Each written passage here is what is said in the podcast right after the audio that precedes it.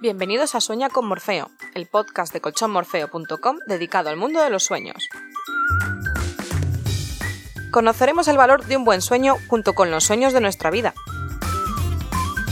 Hablamos de la ciencia del sueño y de los viajes de ensueño que a todos nos gusta hacer o soñar.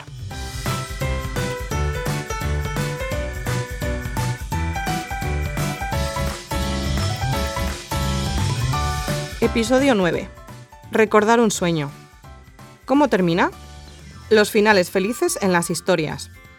En el primer episodio de este podcast te conté las fases del sueño y por qué soñamos. Hasta te conté qué podías hacer para acordarte de lo que sueñas cada noche. Pero recuerda también que eso no favorecía precisamente el buen descanso que es lo que estamos intentando conseguir siempre. Hoy te voy a hablar un poco más del proceso de los sueños.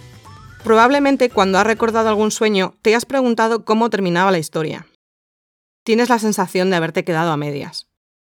Muchas veces no importa, porque el sueño nos parece raro, caótico, incluso a veces poco deseable aunque no lo consideremos una pesadilla.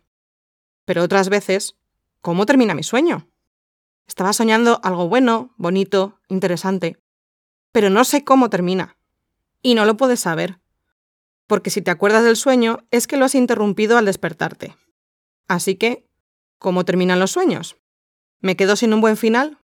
Bueno, ahora entraré en el proceso de los sueños y verás qué fácil le ponemos un final a nuestro gusto. ¿Y por qué nos gustan las historias con finales felices? La respuesta es bastante sencilla, porque las historias que nos gustan son con las que empatizamos y a todos nos gusta que nuestras historias acaben bien.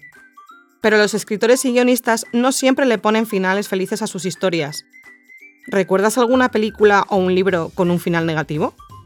Dijo Cristian Vázquez, periodista y escritor contemporáneo argentino, parafraseando a Tolstoy en Ana Karenina, haciendo mención a los finales en vez de a las familias, que todos los finales felices se parecen entre sí, igual que todas las comedias románticas.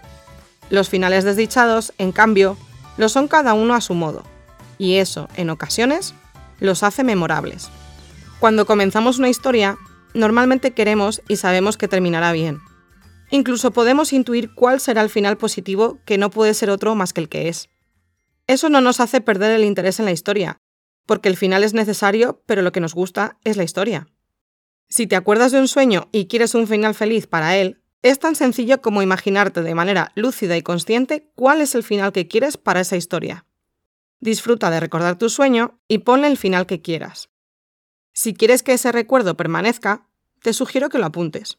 Cuando recordamos un sueño al despertarnos, nos parece muy claro, pero al cabo de poco el recuerdo de ese sueño se desvanece, no queda en la memoria. Ya sabes que nuestro cerebro selecciona lo importante para guardarlo y la mayor parte lo olvida. Los recuerdos de lo soñado no suelen estar dentro de las cosas importantes o útiles para recordar, entre otras cosas porque no son reales. Así que no tardarás en olvidar lo que soñaste ayer, aunque ayer al levantarte te acordarás de tu último sueño. Como dice el guionista David Esteban Cubero, el final es lo más importante de la historia. Si queremos tener un buen recuerdo de una experiencia, el final ha de ser bueno. Da igual que la experiencia sea maravillosa. Si el final no es bueno, nuestro recuerdo de la experiencia no será bueno. Y esto tiene una base científica demostrada. Así que la mayoría de las historias que nos cuentan, por cualquier medio, podcasts, series, películas, libros, tienen finales felices para que las recordemos y transmitamos ese recuerdo que no es más que recomendar esa historia a otros. Cuando el final no es bueno, pero tiene algún tipo de impacto intencionado, podemos asumir ese final infeliz. Pero seamos sinceros, nos gusta menos. Hollywood lo sabe bien, y son numerosos los finales de guiones y libros llevados al cine cuyo final se ha cambiado para que sea un final feliz y contentar a la audiencia. Como en todo, hay detractores de los finales felices en los cuentos, pues es peor para ellos. Yo me voy a crear un buen final para mis sueños. Volviendo a los sueños, vamos a ver por qué los recordamos y luego ya les pondremos el final. Las tareas cotidianas y repetitivas no las recordamos. ¿Cuántas veces nos decimos, ¿habré cerrado el coche? ¿O he apagado la luz de casa al salir? ¿O incluso, ¿he cerrado la puerta con llave? Son tareas que casi siempre hacemos sin fijarnos en ellas, y nuestro cerebro tampoco repara en ellas, y por tanto no recordamos haberlas hecho. Algo parecido ocurre con los sueños. No forman parte de nuestro consciente y no los recordamos. ¿Eres de las que no recuerdas haber soñado? Pues probablemente es porque duermes bien y tienes un buen descanso. Un científico de la Universidad de Harvard viene a decir que las personas que no recuerdan sus sueños tienen un patrón de sueño muy bueno. Se quedan dormidos pronto, duermen profundamente y pasan del sueño a estar completamente despiertos. Siento decirte que recordar los sueños y dormir placenteramente parecen cosas contradictorias, así que no te esfuerces demasiado por conseguir recordarlos. Ahora bien, hay un par de cosas que tal vez te ayuden a recordar un poco tus sueños y no tienen por qué perjudicarte. Dice este científico un tal stick call, que antes de acostarte te repitas conscientemente y con vehemencia, voy a recordar mis sueños. Y en segundo lugar, cuando te despiertes, en cualquier momento, evita cualquier estímulo sensorial, ni te muevas, e intenta pensar en lo que estaba pasando en ese momento por tu cabeza. Reproducir el sueño que acabas de tener, pero en el plano consciente. Eso hará que lo recuerdes. Pero si te mueves, abres los ojos o le dices a quien duerme contigo que menudo sueño has tenido, tanto positivo como negativo, lo olvidarás rápidamente. Añade este científico que si te vuelves a dormir de alguna forma continúas con el sueño y podrás recordar más cosas de él. En un par de semanas practicando estas dos cosas parece que mejora la proporción de sueños recordados. Pero yo no lo sé, no lo he probado. Lo que sí te puedo decir es que si descansas bien, déjate de recordar los sueños. ¿Para qué cambiar tus hábitos? Estos planteamientos del señor Stickgold están en consonancia con un estudio que realizaron en 2014 unos neurocientíficos de Lyon que llegaron a la conclusión de que las personas que suelen recordar sus sueños al despertar muestran más activación en la unión temporoparietal.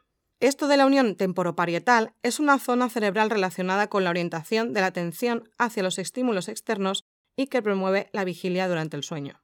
Es como si dijéramos el área de vigilancia de nuestro cerebro cuando dormimos. Un poco de esto te hablé en el primer episodio del podcast, y mencioné a los ratones y a los delfines. ¿No te acuerdas o no lo has escuchado? Te lo recomiendo, es muy interesante. Bueno, vale, a lo mejor no soy objetiva. Pero sinceramente creo que merece la pena como episodio de introducción sobre el sueño y los sueños. Después de todo esto, me doy cuenta de que he hablado poco de los finales felices de las historias. Hay una frase atribuida a Paulo Coelho que dice, los finales felices no existen porque las buenas historias nunca terminan. Hay quien considera esta frase motivo de motivación y quien lo considera todo lo contrario. Como decía antes, yo me quedo con la construcción de mis propios finales para los sueños. No añores el final que no recuerdas, porque en realidad los sueños no tienen principio ni final. Son fragmentos de historias mezcladas por tu cerebro para archivar lo que merece la pena recordar, aprender y arrinconar en algún sitio u olvidar lo que parece menos relevante. Sueñes lo que sueñes, y te acuerdes o no, Colchón Morfeo te desea felices sueños. Hasta aquí el episodio de hoy. No olvides suscribirte en tu plataforma de podcast preferida si no lo has hecho todavía.